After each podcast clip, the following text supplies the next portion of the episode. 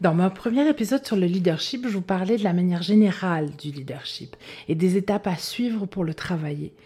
Vous savez que ce podcast entrecroise les problématiques et leurs solutions d'une gestion quotidienne qui s'applique autant au milieu professionnel qu'au milieu personnel. J'avais envie de vous parler encore de leadership et d'aborder surtout le leadership de parents.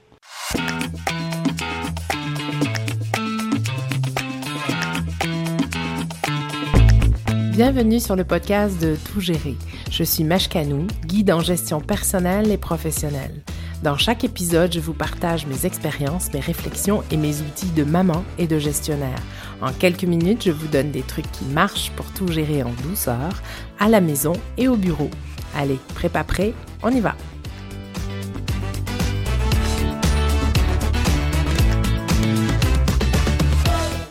Le leadership, c'est un concept qui peut nous paraître parfois abstrait parce que justement, on pense qu'il est réservé à ceux et celles qui euh, s'en servent dans un milieu professionnel et qui ont souvent pour mandat de diriger et de gérer des personnes en milieu sportif aussi et euh, surtout en milieu professionnel. Pour que leur équipe soit productive, on leur demande de développer leur leadership. Et pour ce faire, ben, ils sont souvent eux-mêmes accompagnés, encadrés, euh, car on en, on en a parlé, le leadership, ça se travaille. Pourtant, quel rôle de leader vous semble plus important que celui de parent? Quel être humain souhaite-t-on qui soit plus productif que celui qui va devenir un adulte et participer à notre communauté? Il n'y a aucune école hein, pour apprendre à être maman ou être papa. Le seul enseignement de la matière qu'on reçoit, c'est celui de euh, nos enfants, de nos parents, de nos grands-parents, et, toute cette éducation qu'on a reçue d'eux et que nous reproduisons éternellement, puis rarement en nous posant des questions sur les manières euh, qu'on reproduit d'ailleurs. Et, et je porte pas de jugement, je pense que la majorité d'entre nous répètent le même phénomène. C'est plus par respect, par confiance qu'on hésite souvent à remettre en question les modes d'éducation qu'on utilise sur nos enfants et qui ont été étudiés et utilisés sur nous. Les parents ont la responsabilité de l'éducation de leur enfant. Ils ne sont pas les seuls. Je suis certaine que vous avez déjà entendu quelque part ce proverbe africain qui dit Il faut tout un village pour élever un enfant. Pourtant, jamais je me suis fait dire Bon, Mashka, tu veux être maman. Est-ce que tu connais bien les particularités et les difficultés de ce job? Est-ce que tu es prête à faire un bilan de compétences pour déterminer ce dont tu as besoin pour pouvoir l'exercer? Es-tu bien consciente qu'il n'y aura pas de démission possible? Tu veux prendre un cours? Ou encore, t'inquiète pas, Mashka, le village au complet sera là pour t'aider et éduquer tes enfants. Ouais, à part la mère et la belle-mère, puis c'est pas toujours une réussite. Allez, je double l'interlude pour vous donner deux secondes de plus de réflexion, en rire ou en pleurer.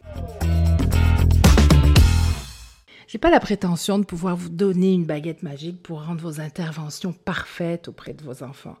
Néanmoins, j'aimerais quand même reprendre avec vous le concept de leadership et vous donner des petits trucs pour que vous soyez capable de vous poser les bonnes questions et d'avancer pas à pas, petit pas après petit pas, vers une éducation qui sera, je pense, de plus en plus efficace.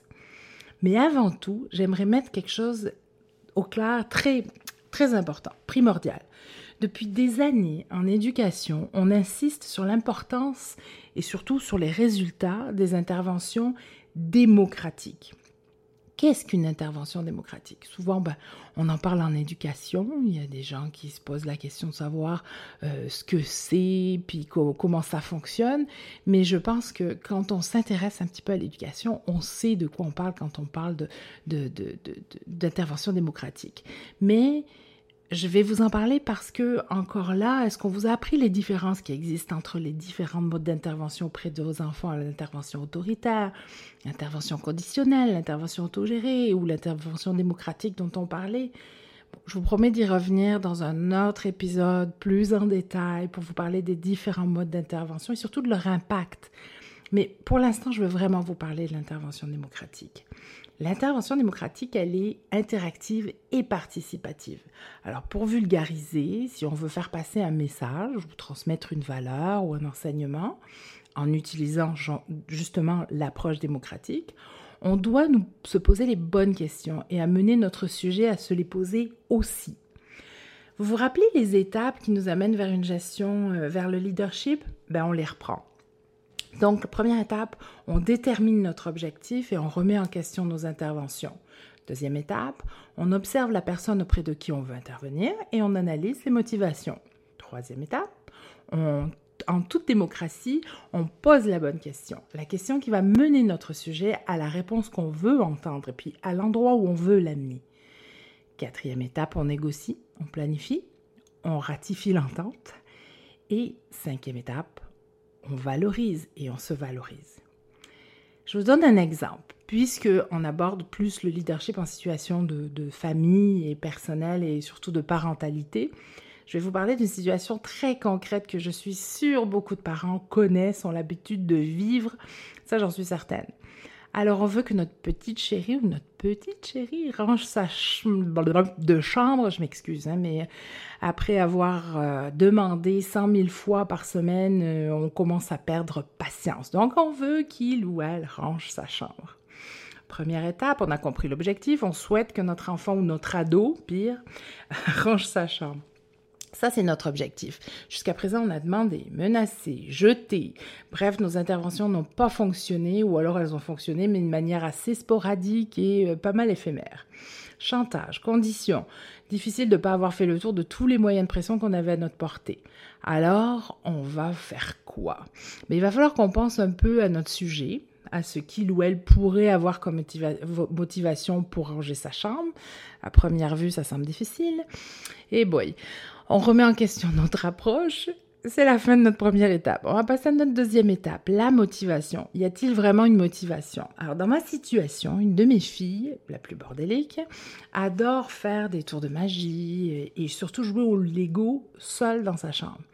Elle aime aussi, bien sûr, pouvoir me montrer ce qu'elle construit. Elle m'explique, regarde, là j'ai des petites pièces, là je peux faire comme ça, etc., etc. Donc, je m'installe dans sa chambre pour lui poser plusieurs questions, bien réfléchies à l'avance. Vous vous rappelez, on se pose les bonnes questions. Alors, je lui dis euh, Hey, euh, j'imagine que tes tours de magie sont complexes, hein? ça demande des accessoires. Comment tu fais quand tu manques d'accessoires euh, pour un de tes tours de magie? Parce que là, ils sont éparpillés dans ce gros bordel. Bon, là, elle me regarde, je vous épargne la réponse. Deuxième question Ça t'énerve pas de pas pouvoir construire tes Legos avec toutes les pièces parce que certaines sont au fond de ton panier à linge sale, euh, puis il y en a d'autres qui croupissent au fond de ton tiroir de table de chevet?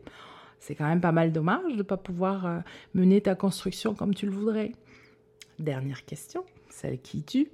Hey, euh, Babili, tu sais pourquoi je monte pas plus souvent dans ta chambre admirer tes constructions que j'adore?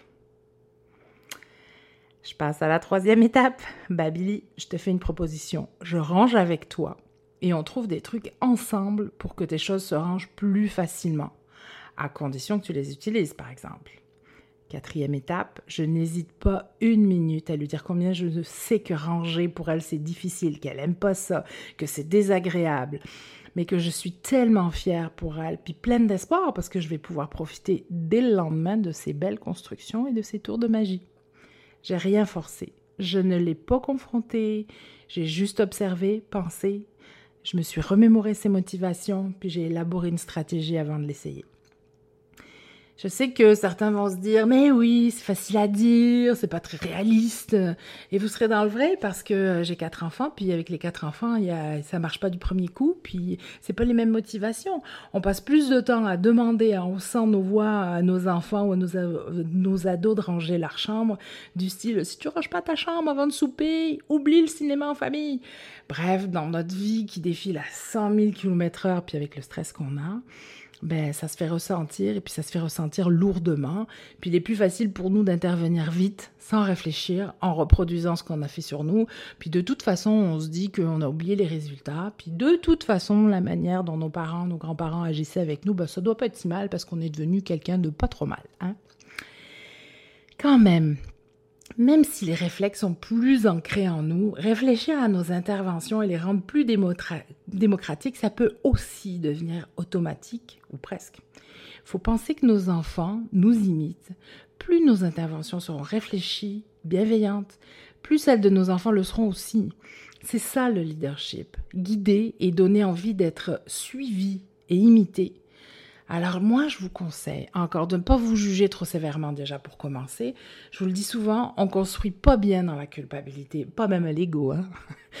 Donnez-vous le temps de vous poser les bonnes questions. Allez-y pas à pas, doucement. Faites des erreurs, recommencez. Je vous le dis, moi souvent j'essaye des trucs puis ça fonctionne pas jusqu'à ce que, ah, Eureka, ça a fonctionné. Et ensuite, ben, on prend le temps de déguster nos petites victoires. En attendant, n'hésitez pas à venir me partager vos expériences. On en rit plus qu'on en pleure quand on se raconte nos histoires de parents et de gestionnaires. Vous me retrouverez sur le site de toutgérer.com, sur les réseaux sociaux dont vous retrouverez l'adresse au bas des pages du site, et dans un autre épisode pour d'autres conseils pour se préparer à tout gérer. À bientôt!